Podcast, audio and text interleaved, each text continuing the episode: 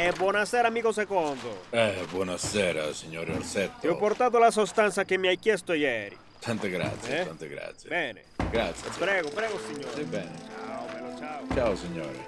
Ho bisogno di un miracolo. Corre el año de 1898. En la ciudad italiana de Turín, el abogado Secondo Pia, un aficionado fotógrafo piamontés de 43 años, se encuentra trabajando en un cuarto oscuro una vez más. Durante los últimos dos días se ha instalado en la catedral de la ciudad intentando tomar las que serán las primeras imágenes fotográficas de una larga y antigua sábana de 4 metros de largo que solo se encontrará en exhibición por tiempo limitado.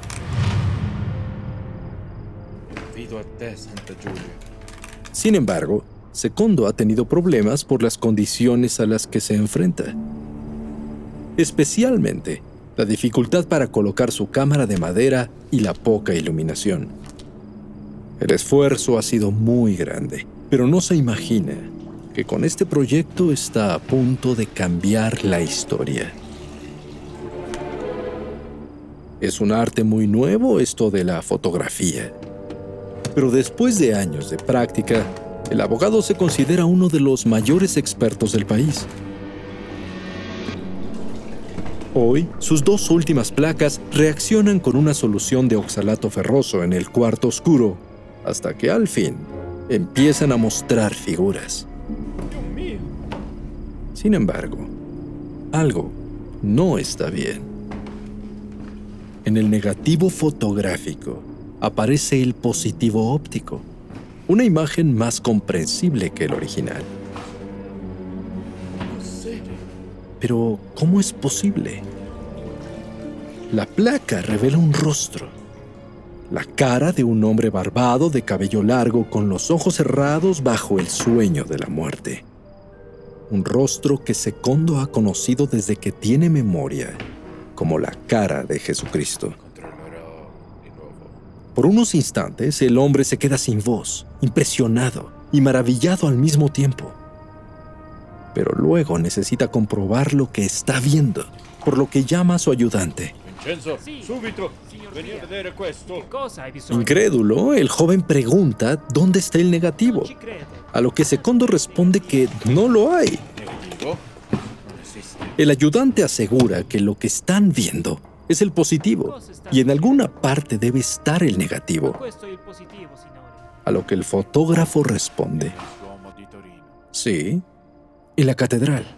El negativo es la sábana santa.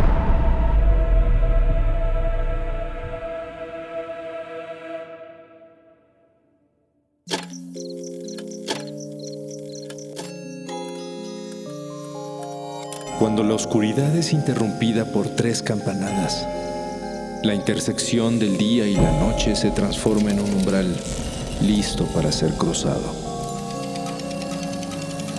Cierra los ojos, abre la mente.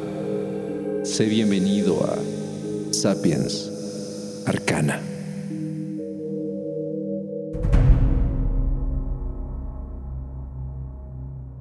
Es una de las reliquias religiosas más importantes y misteriosas de la historia. Conocida como sábana santa, el santo sudario de Turín, o síndone. Se trata de un lienzo de lino marcado con sangre y quemaduras, con el que se cree que fue envuelto el cuerpo de Jesús de Nazaret para ser sepultado después de la crucifixión. Una simple tela que, de forma inexplicable, conserva la imagen frontal y dorsal del cuerpo del hombre que cubrió para efectos funerarios. Es probable que de ser más sencilla, sería solo una pieza histórica de la que se sabe más por la fe que por la ciencia. Sin embargo, gracias a la evolución de la tecnología forense, se ha podido descubrir que el cuerpo que envolvió la síndone tenía claros signos de tortura. Fue flagelado, cortado, crucificado y herido en un costado. Todo de la misma forma que se narra la muerte de Jesús en los Evangelios. Y de alguna forma que aún escapa a nuestra comprensión, su imagen quedó plasmada e inmortalizada en la tela para siempre, como una fotografía sutil atrapada en el tiempo. Naturalmente, la autenticidad de la síndone ha sido cuestionada desde su descubrimiento, por lo que se le han hecho incontables pruebas científicas para determinar su origen y explicar sus detalles. Sin embargo, aún con todo lo que se ha podido investigar y esclarecer, la interrogante sigue en el aire. ¿Es esa tela en verdad la sábana que cubrió a Jesucristo? Hasta hoy, nadie lo sabe. Ni siquiera la iglesia misma se pronuncia al respecto. Y aun cuando hasta hoy la reliquia es protegida por el Vaticano y adorada por millones de fieles, su verdadera historia es uno de los más grandes enigmas del mundo cristiano. Pero vayamos al origen. La síndone es una fina tela de lino de alrededor de 4 metros de largo por uno de ancho, que se ha convertido en uno de los objetos arqueológicos más estudiados por la ciencia. Desde el siglo V y durante cientos de años existieron esporádicas menciones de una tela que había cubierto el cuerpo de Cristo, aunque no se sabe si se trataba de la misma pieza que hoy está en Turín. Desde Constantinopla hasta Edesa en Mesopotamia y durante las cruzadas, además se rumoraba incluso como parte de las reliquias guardadas por los caballeros templarios. Pero fue hasta mediados del siglo XIV cuando la tela que conocemos apareció públicamente exhibida en una iglesia de la diócesis de Troyes en Lirey, Francia. Aun cuando muchos sostenían que no era auténtica, la síndone fue resguardada y puesta en exhibición en varias ciudades hasta terminar dañada en un incendio en 1532. Las monjas clarisas que la custodiaban intentaron reparar el daño con parches. Y más tarde, en 1578, se trasladó a su sitio permanente en la ciudad de Turín, Italia. Ahí permaneció hasta el año de 1898, cuando se le encargó al abogado italiano Secondo Pia que tomase las primeras fotografías. Y a partir de entonces, la historia se transformó ya que Pia descubrió que los negativos mostraban detalles nunca vistos de una figura humana, que a simple vista resultaba tenue y solo se podía observar a cierta distancia. Detalles que incluían un rostro muy especial. Fue entonces cuando el lienzo atrajo más la atención, tanto de los fieles como de la comunidad científica aunque pasaron muchos años más antes de que a alguien se le permitiera realizar un análisis directo de esta misteriosa reliquia.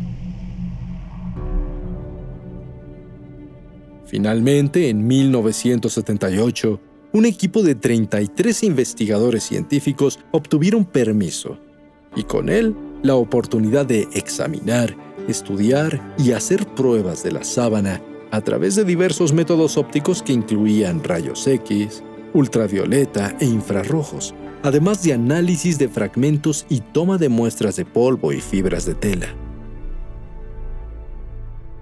Tras minuciosas investigaciones, el equipo de especialistas denominado STURP publicó una serie de informes sobre los descubrimientos, revelando fascinantes detalles que no se conocían hasta el siglo XX. Y sus resultados nuevamente lo cambiaron todo. Este fue el final de su análisis. Podemos concluir por ahora que la imagen de la sábana santa es la de una forma humana real de un hombre flagelado y crucificado. No es el producto de un artista. Las manchas de sangre están compuestas de hemoglobina y también dan una prueba positiva de albúmina sérica. La imagen es un misterio continuo, y hasta que se realicen más estudios químicos, quizás por este grupo de científicos o quizás por algunos científicos en el futuro, el problema sigue sin resolverse. Finalmente, en ese momento se sabía con certeza, apoyada en bases científicas, que la tela de lino antiguo mostraba los efectos de agua y fuego, con restos de tierra y polen de más de 50 plantas, algunas de Oriente Medio, y la presencia simultánea de bilirrubina, sangre y suero humanos. Se sabía también que la tela cubrió el cadáver de un hombre de entre 30 y 40 años de edad, colocado en posición rígida con rigor mortis, mostrando evidencia clara de traumatismos severos. Medía una altura de un metro con 78 centímetros y su sangre era de tipo AB. Su cabeza se encontraba flexionada hacia adelante, los brazos colocados uno sobre otro y las piernas también dobladas con uno de los pies más apoyado. Y por los residuos que este cuerpo dejó en la sábana, junto al análisis minucioso de la imagen plasmada en ella, se pudieron identificar todas las marcas de la violencia que lo llevó a la muerte. El detallado informe forense dedujo que el hombre de la síndone tuvo 720 heridas en el cuerpo. Fue flagelado desde los costados por dos personas que dejaron rastros de al menos 120 latigazos. Además, presentaba golpes en la cara y una posible fractura de nariz, con rastros que corresponden a los que dejaría una corona de espinas, junto a heridas en muñecas y pies con otra perforación en el costado. Y esto fue solo el principio, ya que durante las décadas posteriores jamás se dejó de estudiar cada detalle de la controversial sábana. En 1988 se realizó una datación con carbono 14 que pondría su origen cerca del año 1260. Sin embargo, posteriormente se descubrió que la tela era de lino puro pero el fragmento analizado contenía fibras de algodón teñidas que no eran originales. Probablemente uno de los remiendos realizados para reparar daños. Poco después se detectaron más fallas en las primeras pruebas, por lo que se recuperó la posibilidad de contar con una reliquia real que sí tenga 2.000 años de antigüedad.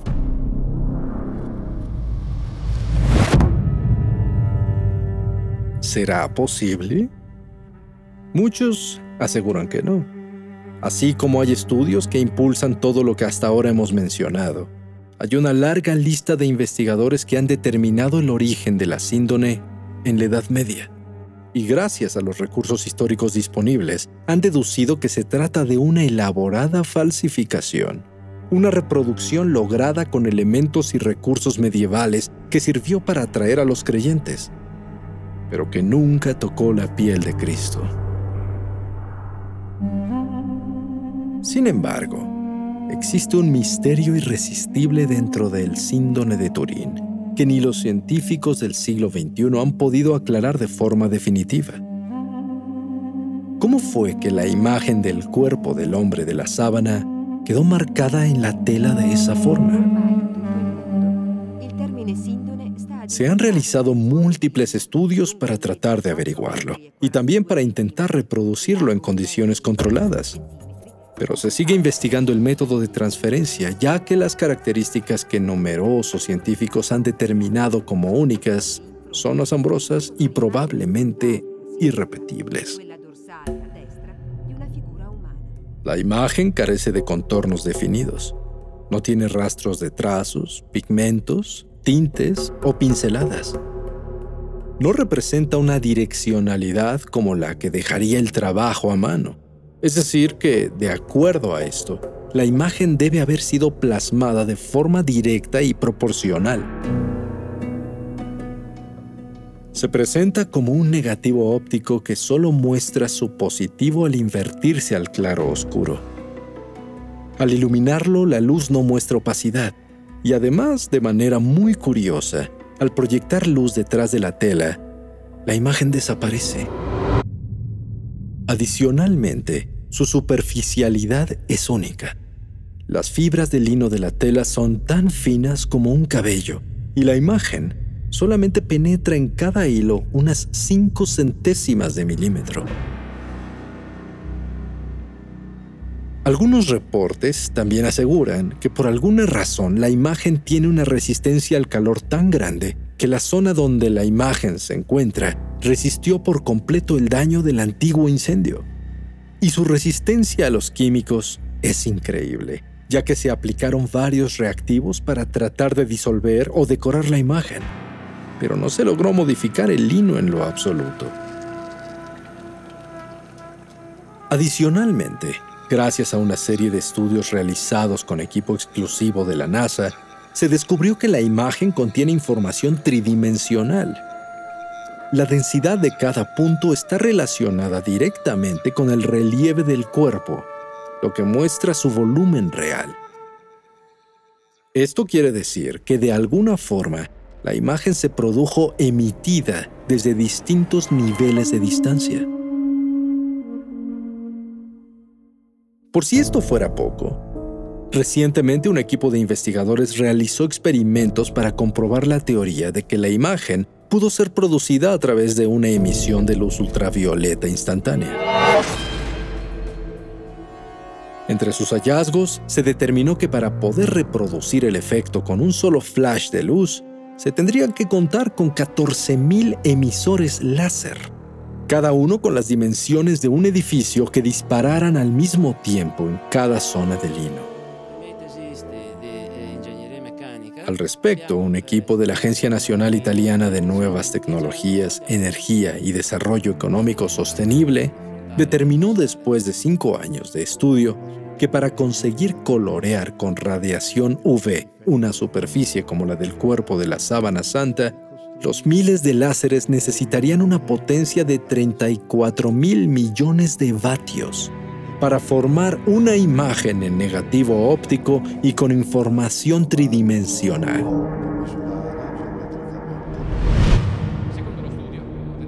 ¿Cómo fue entonces que se logró esta proeza? Si acaso es una falsificación, ¿cómo pudo ser creada con los recursos disponibles y la tecnología de la Edad Media? Para responder existen opciones que salen de lo normal y se internan en campos que van más allá de nuestro entendimiento.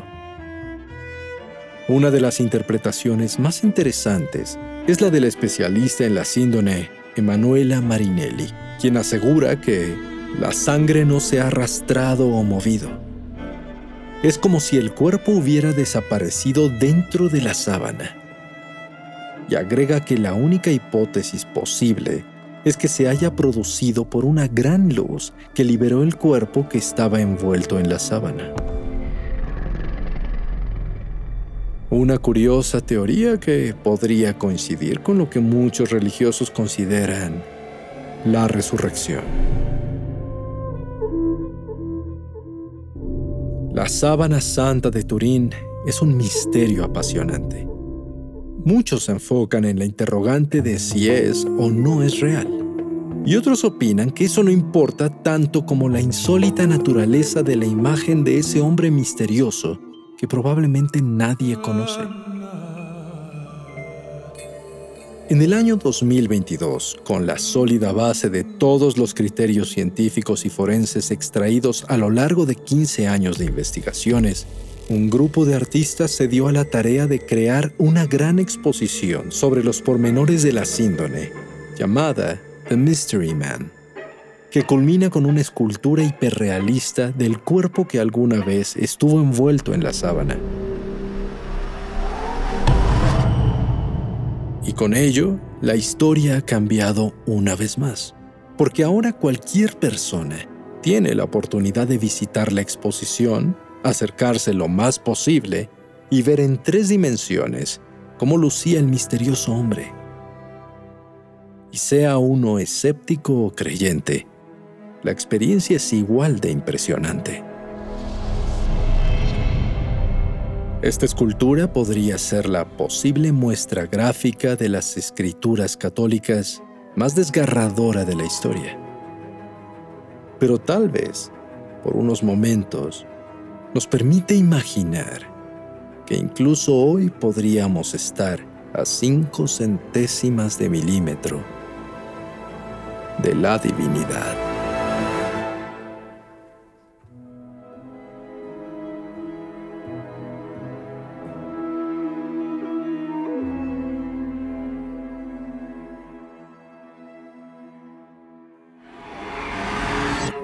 El umbral se cierra hasta que la luna lo vuelva a abrir.